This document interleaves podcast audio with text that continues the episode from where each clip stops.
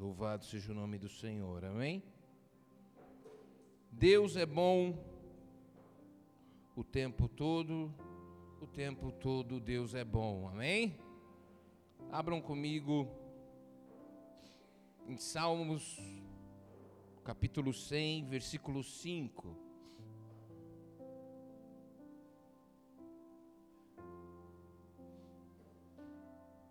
Porque o Senhor é bom, a sua misericórdia dura para sempre, e de geração em geração a sua fidelidade. Amém? A bondade de Deus, o amor de Deus, é algo que nós vemos em, todas as, em toda a Escritura, amém? É o que nós desfrutamos quando passamos a caminhar com Deus por meio da fé em Jesus Cristo. Amém? Então Deus é bom, Deus é amor. Então são coisas que estão interligadas: amor, bondade e Deus. E a vontade de Deus é que Ele pudesse viver no nosso meio e que nós pudéssemos viver em Sua presença. Só que quando nós lemos Gênesis, no começo, vemos que o homem escolheu, o homem, por sua única e exclusiva decisão, escolheu viver separado de Deus. Quando nós ouvimos essa afirmação, nós pensamos: isso é loucura. Se Deus é bom, se Deus é amor, como que o homem pode escolher viver separado dele? Mas quando nós trazemos isso para nós, nós também escolhemos viver separados de Deus quando nós escolhemos o pecado, amém?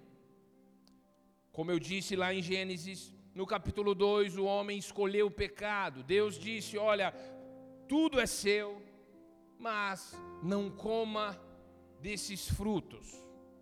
E Deus apontou duas árvores no meio de diversas para ensinar o homem o princípio da obediência.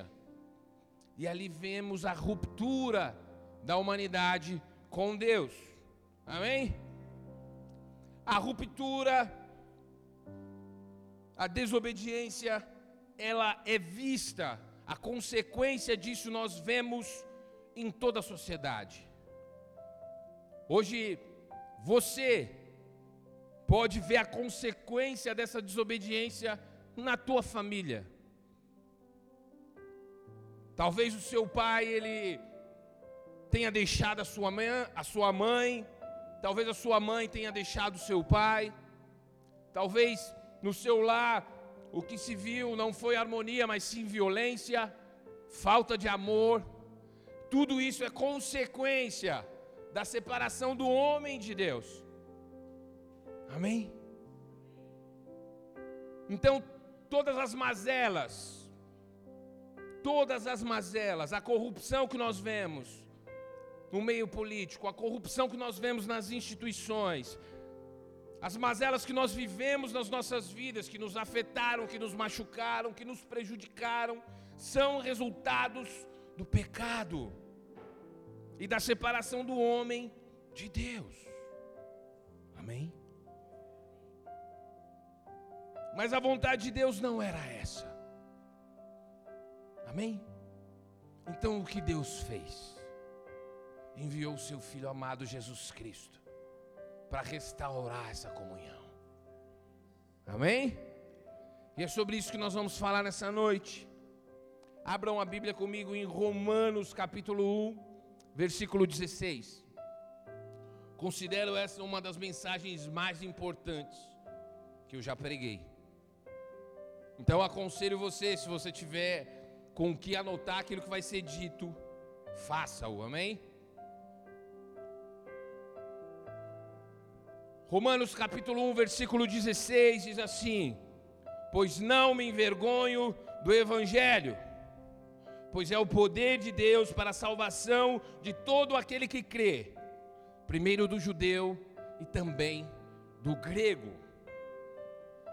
Quem está falando aqui é o apóstolo Paulo. E ele está falando para a igreja de Jesus que estava em Roma. Ele está falando para os romanos. E Paulo diz que ele não se envergonha do evangelho. Isso suscita para nós uma pergunta: por que que Paulo se envergonharia do evangelho? Talvez por não serem muitos os cristãos em Roma. Talvez por eles não gozarem de fama e de honra, coisa que todos os romanos tinham. Roma era a capital do poder da época. Se você chegasse em qualquer lugar do mundo e falasse, eu sou um cidadão romano, e apresentasse um documento, eu sou um cidadão romano, você era tratado com diferença, com distinção em relação a qualquer outra pessoa na face da terra. Vocês estão me entendendo? Roma era a capital do poder, era uma cidade orgulhosa. Talvez os cristãos, por sua maioria ali ser alguns judeus, eles poderiam se envergonhar.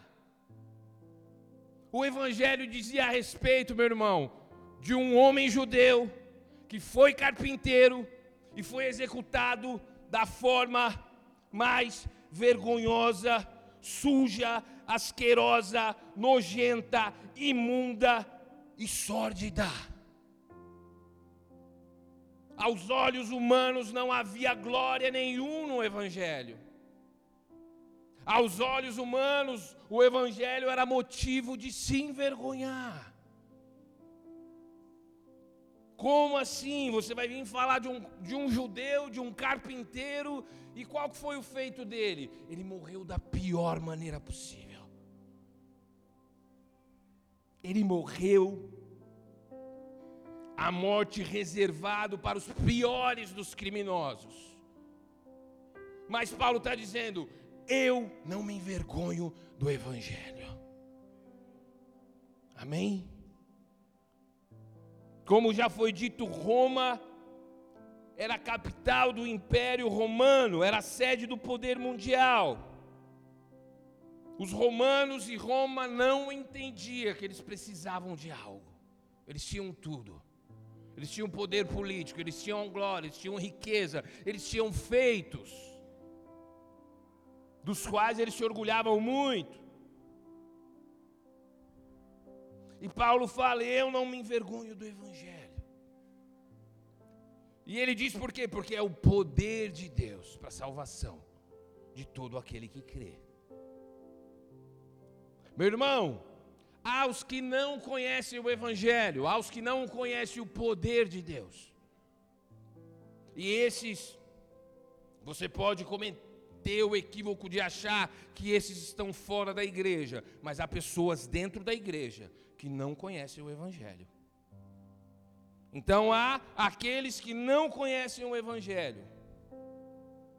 Há um outro grupo que envergonha o Evangelho. Não é que eles têm vergonha do Evangelho, eles são a vergonha do Evangelho.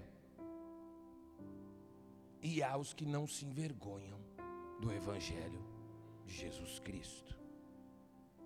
Amém? Então, para que a gente possa entender o que Paulo está falando, nós vamos falar primeiro sobre o que não é o Evangelho.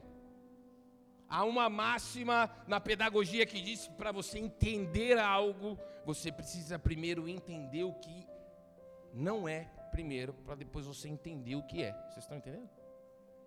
Fui claro? O que não é o Evangelho? Um, nós vamos dizer em dois pontos que não é o Evangelho. Ponto um: o Evangelho não é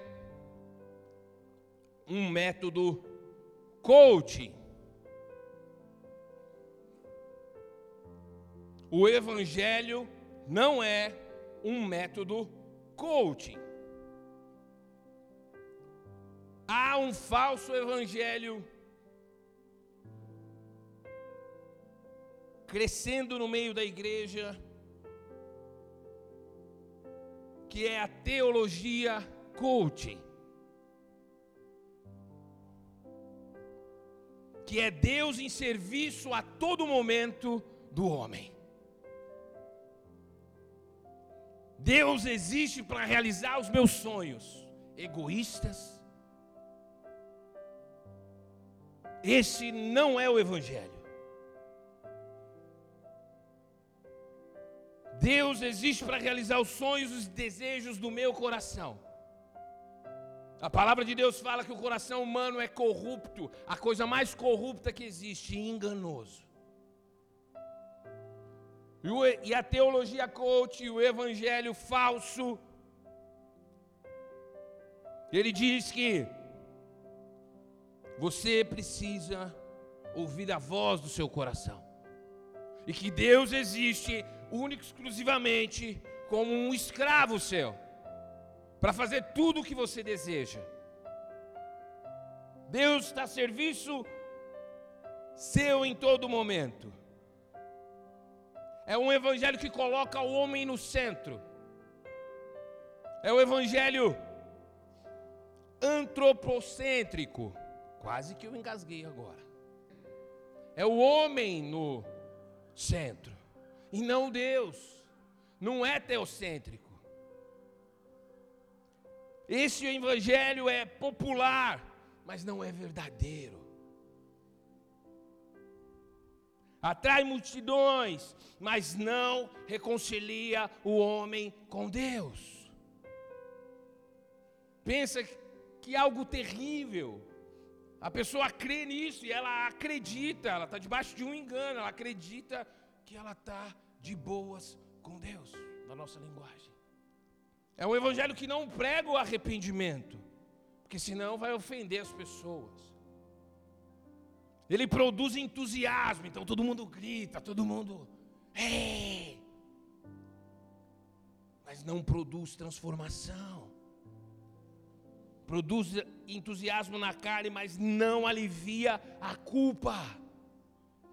É um evangelho falso que enche o pecador de soberba,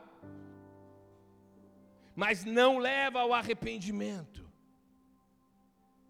Talvez não é a palavra que você gostaria de ouvir, mas nós não nos envergonhamos do Evangelho. O Evangelho, Evangelho no grego quer dizer boas novas a boa, as boas novas de Deus. E quando nós vamos no grego, quando Paulo fala poder, ele está falando de dunamis, dinamite. Então, entendemos o ponto 1 um do falso evangelho. Mas tem o ponto 2. O evangelho não é uma falta de compromisso. Amém? Quando nós cremos no Evangelho, nós estamos nos comprometendo. Com quem? Com o senhorio do Senhor Jesus Cristo. Há muitos que entram para a igreja, mas não nascem de novo. Há muitos que fazem parte da igreja, mas não são representantes de Jesus Cristo, do reino de Deus. Isso por causa da falta de compromisso com Jesus e com a Sua palavra. Essas duas coisas estão ligadas, Jesus e a Sua palavra. João capítulo 1 fala que Ele é a palavra. Amém. Muitos aderem à igreja, à religião, se tornam evangélicos por conveniência. Talvez esse seja você. Para de pensar nas pessoas que você conhece que têm defeitos. Um dos maiores erros que nós cometemos é acharmos que nós não precisamos ouvir o Evangelho. Porque, afinal de contas, nós estamos há décadas às vezes até ensinando a palavra. Todos precisam, do mais velho ao visitante. Toda a humanidade precisa ouvir a boa notícia. Por quê? Porque ela é o poder de Deus. Quem quer poder aqui, levanta a mão. Por causa da falta de compromisso, tem muita adesão e pouca conversão. A árvore se conhece pelos frutos. Amém? Então deixamos aqui um panorama rápido do que não é o Evangelho. Agora vamos falar do que é o Evangelho, amém? Para que você um dia possa falar, eu não me envergonho do Evangelho, mas você fale com propriedade, sabendo o que está falando, amém? Vocês estão me entendendo? O Evangelho é o poder irresistível do Deus Todo-Poderoso, a dinamite de Deus. O Evangelho tem poder para explodir rochas, fortalezas na sua mente. O Evangelho tem poder para quebrar barreiras. O Evangelho tem poder para destruir muralhas. O Evangelho é o poder de Deus que desconhece impossibilidades. O Evangelho é o poder do Deus Todo-Poderoso. Todo o poder de Deus foi revelado no Evangelho. Vamos fazer um exercício aqui. Deus criou todas as coisas. Amém? Então nós lemos lá em Gênesis que Deus falou e tudo se fez. Deus falou e tudo se fez. A terra era sem forma e vazia. E Deus falou. Então o poder de Deus foi expressado ali. Amém? Deus falou. O poder da criação nós vemos em Gênesis capítulo 1. Nós vemos também em João capítulo 1, fala que ele foi, que ele estava com Deus e tudo foi feito por meio dele, Jesus Cristo. E sem ele nada do que foi feito se fez. Amém? Deus disse e tudo se criou. Poder da criação. Amém? Só que Deus demonstrou um poder maior quando ele re revelou o Evangelho. Pensem comigo, o poder da criação versus o poder da salvação. Não adiantava Deus falar para salvar a humanidade. Ele tinha que enviar o seu filho amado. E não adiantava enviar o seu filho amado. O seu filho amado teria que morrer da maneira mais vergonhosa e dolorosa. Quem está me entendendo aqui? O poder de Deus é revelado, todo o poder, no Evangelho. Deus falou e criou todas as coisas. Deus falou e salvou as pessoas. Não. Deus veio na terra. Deus entregou o seu filho, que foi dilacerado, para que nós pudéssemos ter acesso ao poder da salvação. Por que, que eu falo que alguns estão na igreja e não entendem o Evangelho? Porque para algumas pessoas isso é, ah, legal, é um favor. Meu irmão, todo o poder de Deus foi revelado no Evangelho. Enviando o seu filho, entregando o seu filho, ressuscitando o seu filho e glorificando o seu filho. Ei, esse, essa é a dinamite que tem poder para arrebentar com todas as maldições que há na sua vida, para salvar a sua alma, para te livrar da ira de Deus. Um, o Evangelho é o poder do Deus Todo-Poderoso.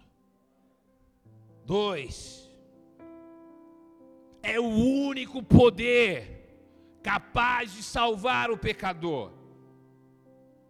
Nada do que você faça tem o poder de amenizar a sua situação com Deus. Algumas pessoas, de maneira equivocada, acreditam que fazer o bem para outros alivia a situação delas com Deus. A caridade é algo muito bom, amém? Faz bem para nós.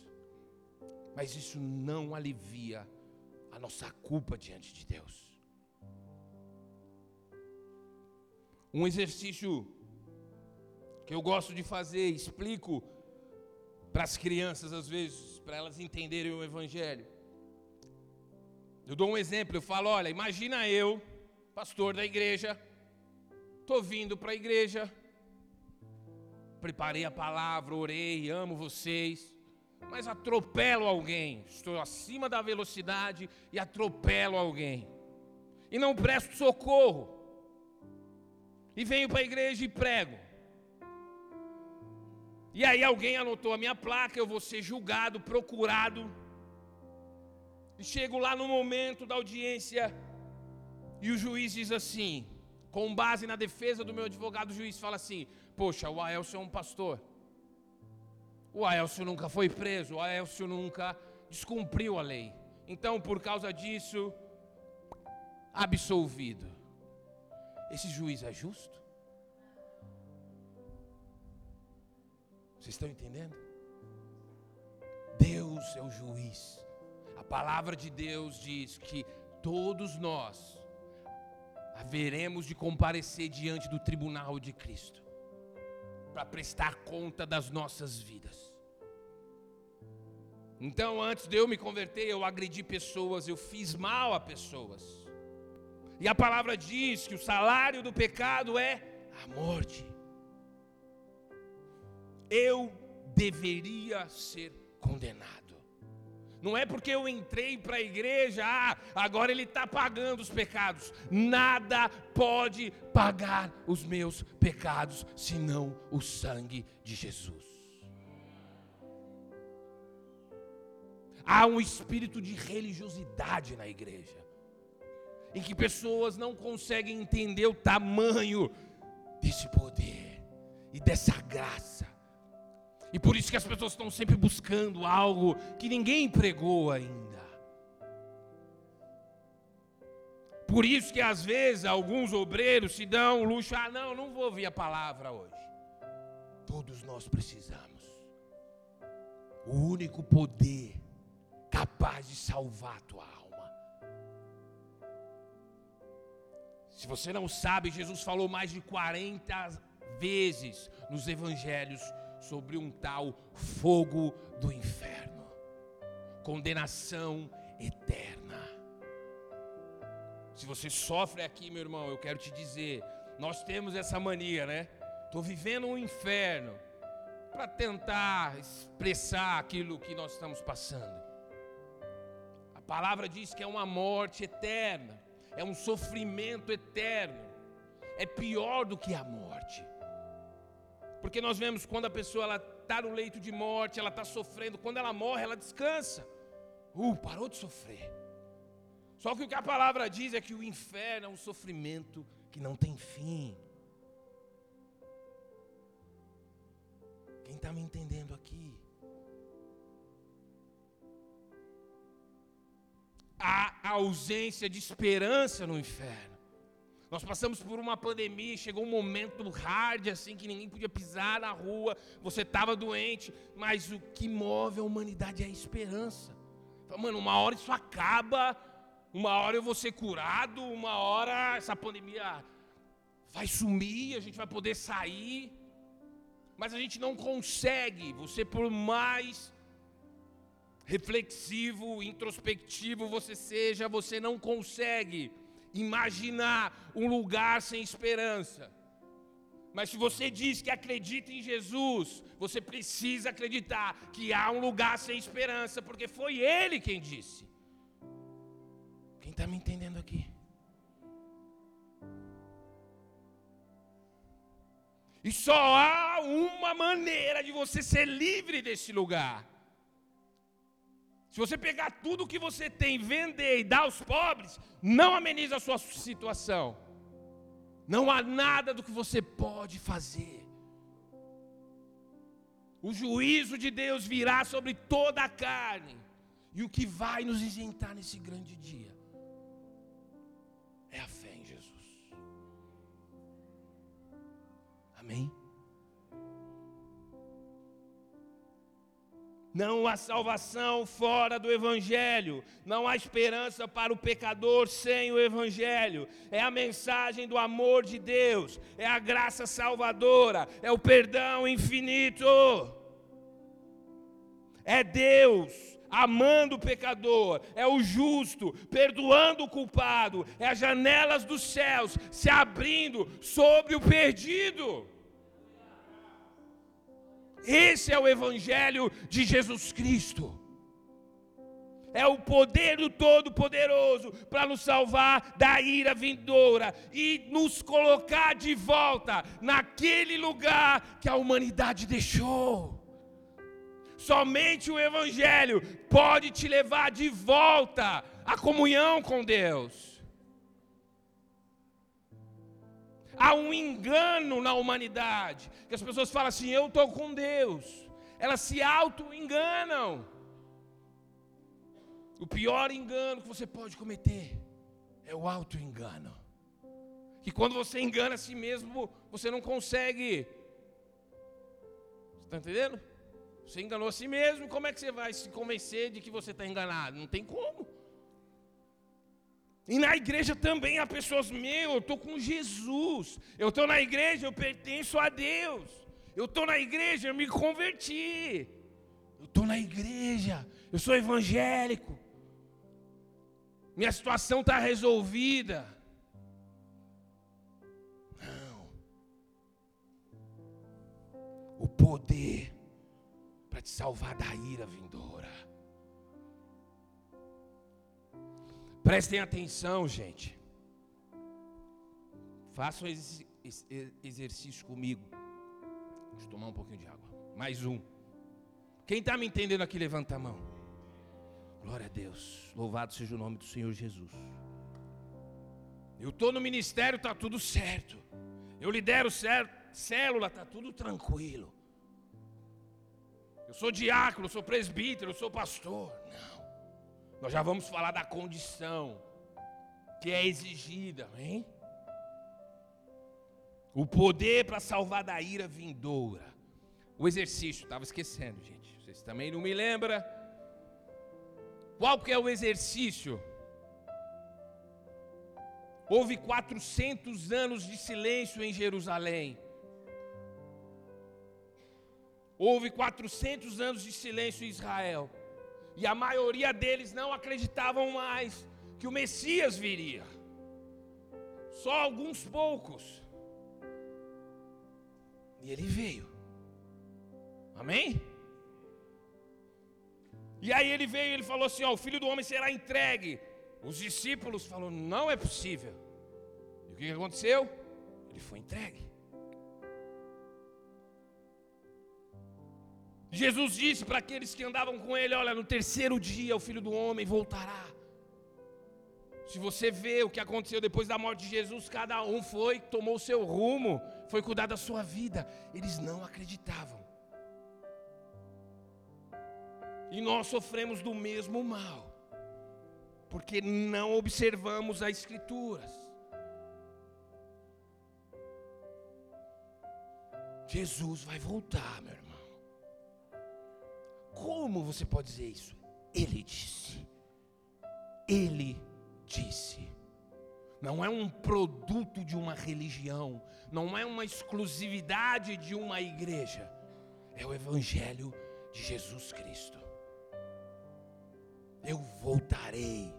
Só que muitos de nós, por talvez achar que há tempos demais isso é pregado, não vai acontecer. Igual eles pensavam igual as pessoas que moravam em Jericó. Estavam cercadas pelos muros, muralhas enormes, fortalezas intransponíveis. E eles vivendo seus pecados. Não, o juízo não virá. Entenda, o que Deus faz, tirando o povo do deserto, também é executar juízo sobre algumas nações. Jericó vivia num pecado absurdo. Então, ao mesmo tempo que Deus estava dando a promessa para Israel, Deus estava julgando nações. O pecado de vocês, Jericó, essas muralhas que vocês confiam, vai ruir e vocês vão morrer.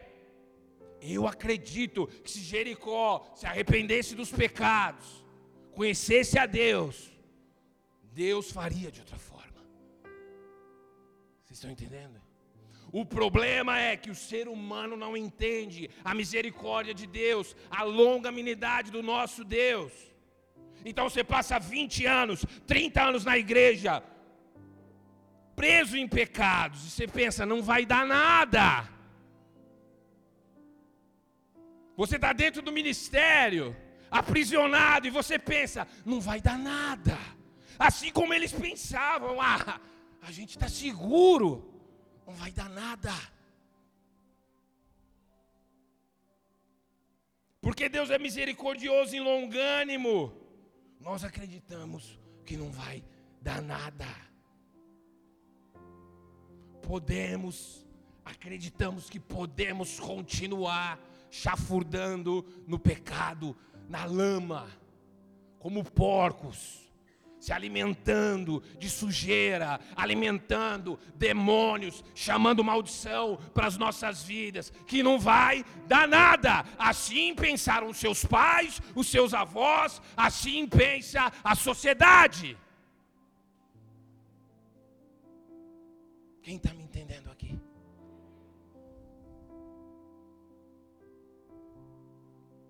todos vão comparecer diante do tribunal de Cristo.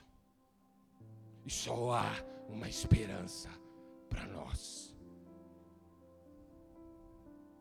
o poder do Evangelho.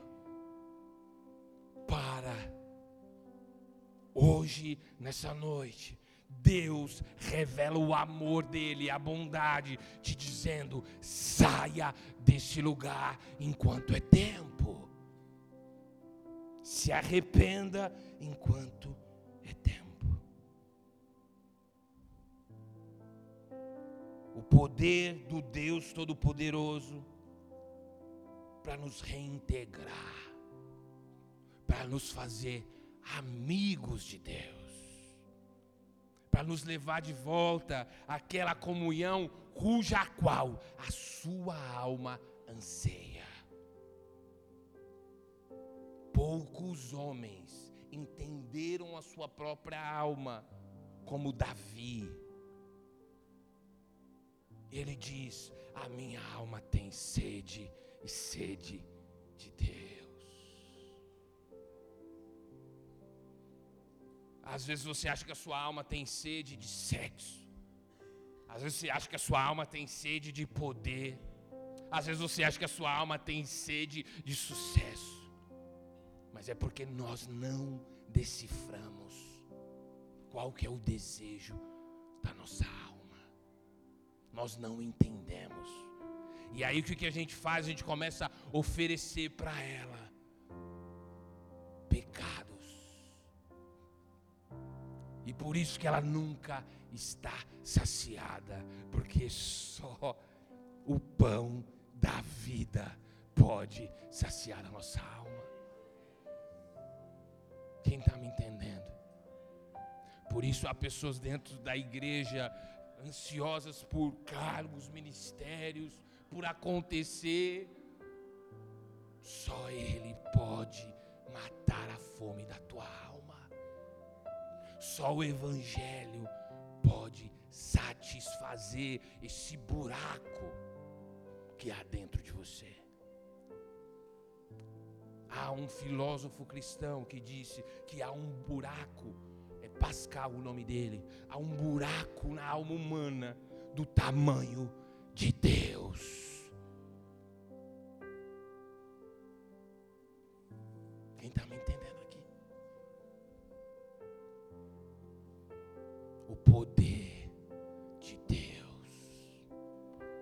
dinamite dos céus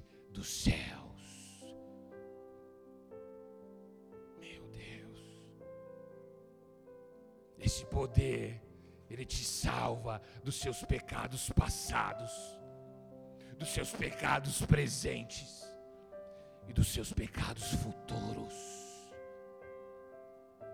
O Deus é poderoso para perdoar todos os seus pecados essa noite. E o Evangelho é difícil mensurar o poder do Evangelho.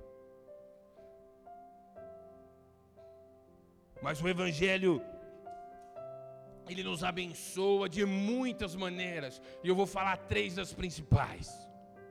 Amém? Justificação. A partir do momento que eu recebo esse poder, eu creio nesse poder, eu sou salvo. Não, mas assim, como assim, pastor? Automaticamente eu não preciso fazer nada. Isso. Você vê o tamanho desse poder, para você ver quão poderoso é. Salvo. Mas salvo como assim? Para sempre. Não há condenação para aqueles que estão em Cristo Jesus. Você só pode receber esse poder se houver arrependimento. Se você confessar os seus pecados, você recebe justificação. É a justiça de Deus vindo em sua direção e afetando a tua história de maneira irreversível. Isso é maravilhoso e é imensurável, porque os seus filhos vão colher desse fruto, os seus netos vão colher desses frutos, uma posteridade toda será abençoada, porque você recebeu o poder de Deus, você creu no Evangelho de Jesus Cristo, não num falso Evangelho. Eu falei aqui dos principais, Eu falei que eu ia falar das principais bênçãos, amém? Justificação. Segunda bênção, santificação.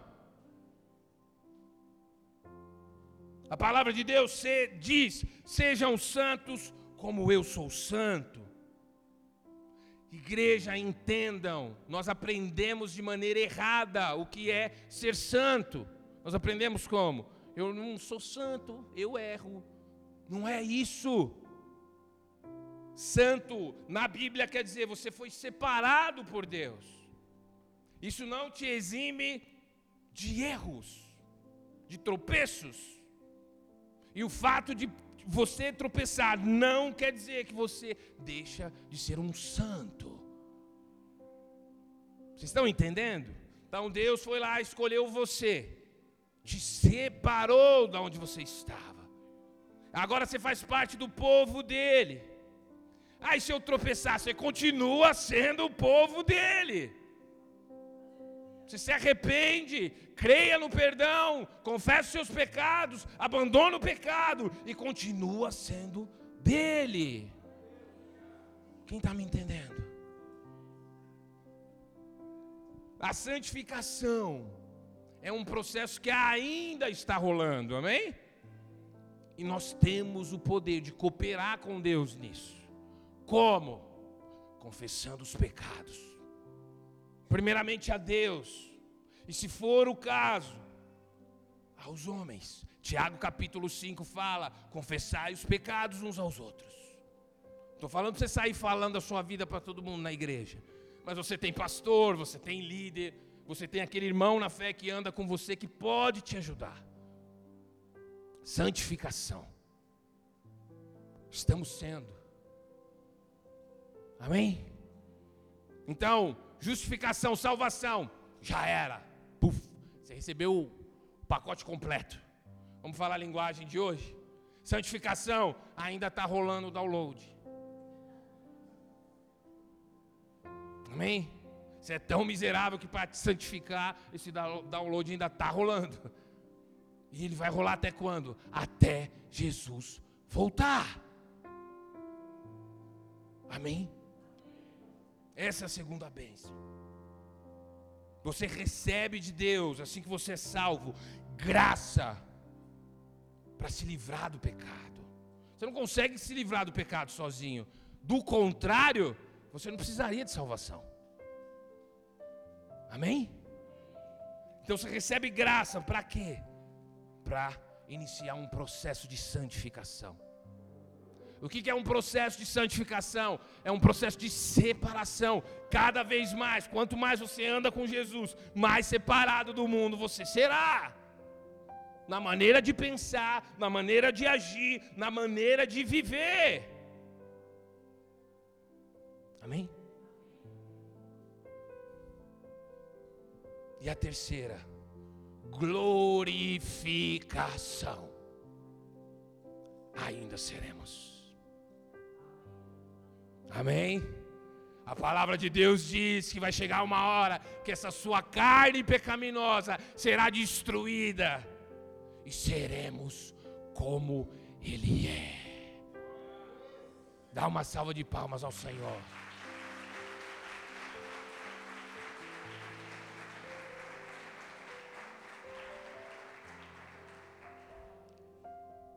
Por não entender isso, alguns cristãos na era medieval, eles se cortavam, porque eles acreditavam que assim eles estavam fazendo mal à carne deles, eles estavam mortificando a carne deles, mas eles não entendiam que não é em relação à matéria, a carne é o velho homem que ainda está aí, precisa, e precisa ser morto diariamente. Quem está me entendendo? A palavra de Deus diz que nós receberemos uma nova carcaça. Aí você não vai precisar ir para academia mais. Amém? Abram comigo em 1 Coríntios capítulo 15. Talvez isso para você é uma novidade, então a gente precisa fundamentar isso. 1 Coríntios capítulo 15, versículo versículo 53. Olha quantos versículos tem no capítulo 15. Diz assim: Porque é necessário que este corpo corruptível se revista da incorruptibilidade. Versículo 53 do capítulo 15 de 1 Coríntios. Porque é necessário que este corpo corruptível se revista de incorruptibilidade e que o corpo mortal se revista da imortalidade. E quando este corpo corruptível se revestir da incorruptibilidade, e o que é mortal se revestir da imortalidade, então se cumprirá a palavra que está escrita: tragada foi a morte pela vitória. Onde está a morte a sua vitória? Onde está a morte o seu aguilhão? O aguilhão da morte é o pecado e a força do pecado é a lei. Graças a Deus que nos dá vitória por meio do nosso Senhor Jesus Cristo.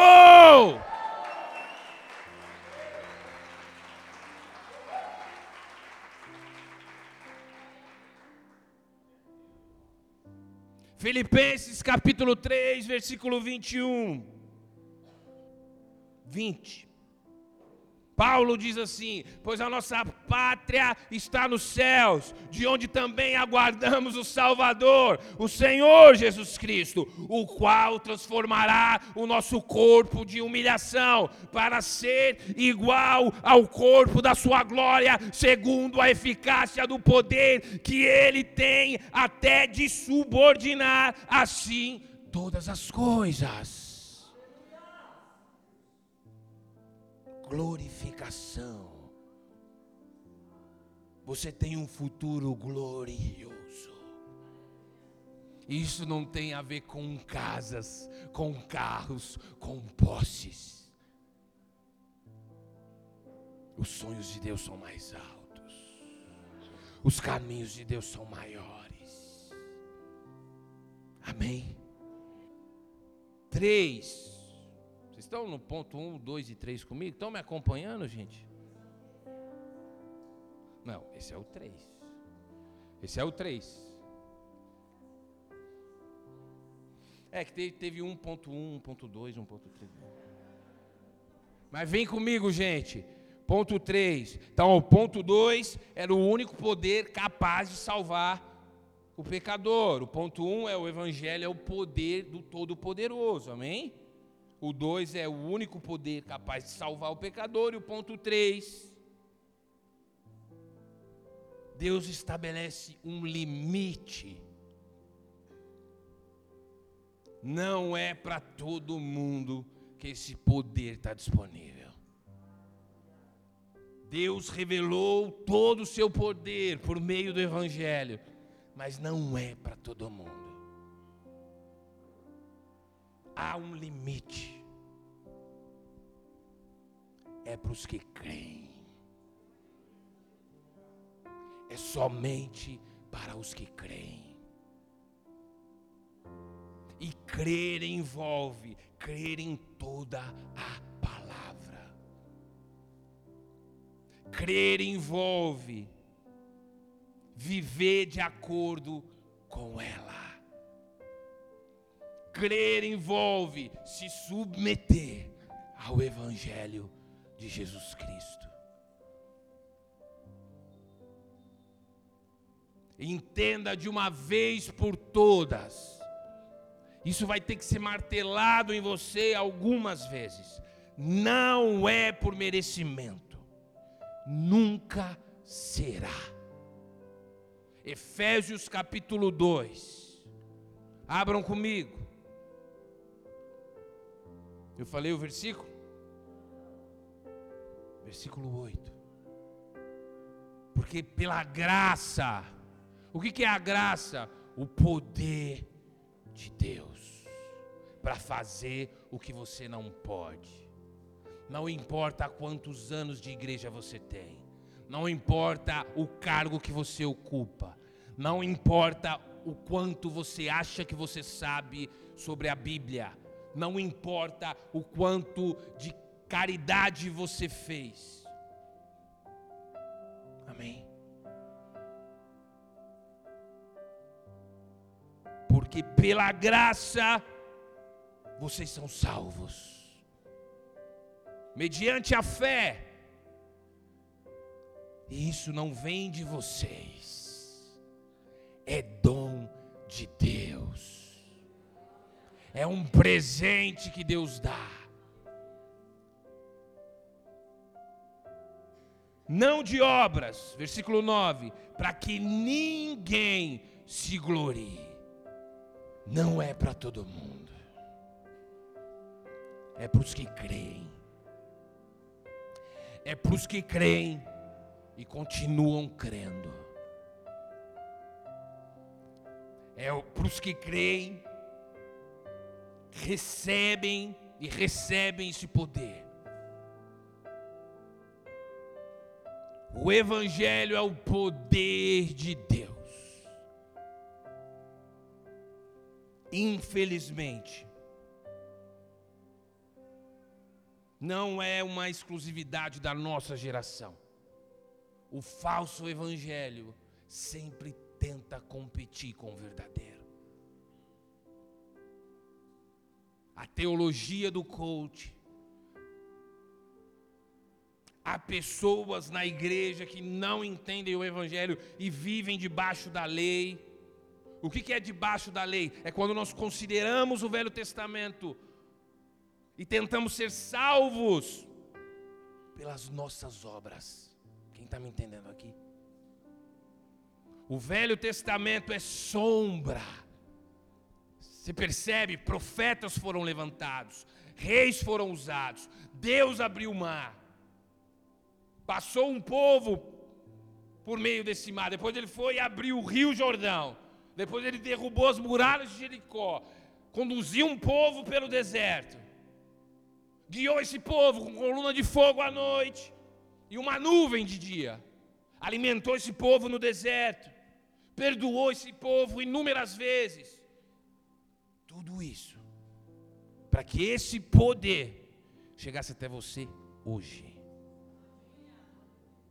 Paulo ele fala assim, ó, é o poder de Deus para a salvação primeiro do judeu, porque começou com eles. E depois de todos os seres humanos. Mas isso é limitado, não é para todo mundo, é para os que creem. Os sonhos de Deus são maiores. Talvez o seu sonho é se casar. Os sonhos de Deus são maiores. Deus não é homem. Gente, Deus não se preocupa. Deus é Deus. Deus não fica ansioso, Ele reina sobre todas as coisas. E você está, Senhor, me abençoa com isso, e Ele está esperando a hora de você crer no verdadeiro Evangelho. E Ele não quer abençoar só você, Ele quer abençoar os seus filhos, os seus netos, os seus bisnetos, os seus tataranetos. Ele quer mudar o seu caráter. Esse é o Evangelho de Jesus Cristo. Feche os teus olhos, curva a tua cabeça. A boa notícia para você que tem anos de igreja é que hoje você pode recomeçar. A boa notícia para você que veio de um histórico familiar, de maldição, os casamentos na sua família nunca deram certo, há um histórico de violência, há um histórico de pobreza, de miséria, há um histórico de enfermidades. Deus é o mesmo ontem, hoje, eternamente. Esse Deus, ele cura enfermidades. Esse Deus ele faz milagres, prodígios e maravilhas. Mas o maior poder ele revela por meio do evangelho. Às vezes Deus libera do poder para que você seja curado, para ajudar a sua fé, para que você creia nesse evangelho poderoso. O que é uma enfermidade para o nosso Deus? Deus quer fazer algo mais poderoso. Ele quer que toda a ira que está vindo sobre a tua vida, todo pagamento pelos seus pecados, seja desviado para a cruz do Calvário. Religiosos, vocês não serão salvos por causa das suas escalas, por causa da sua religião. Discípulos, vocês não serão salvos por causa do seu serviço, das horas que você passou servindo a Deus. O falso evangelho, ele também se manifesta dessa forma. Algumas pessoas acreditam que estão comprando o favor de Deus, servindo na casa, fazendo aquilo que acreditam que Deus mandou nunca será por obras. Nunca será. Comece a orar. Talvez você é aquele que passou décadas na igreja. E talvez, sem perceber, você se afastou do verdadeiro Evangelho.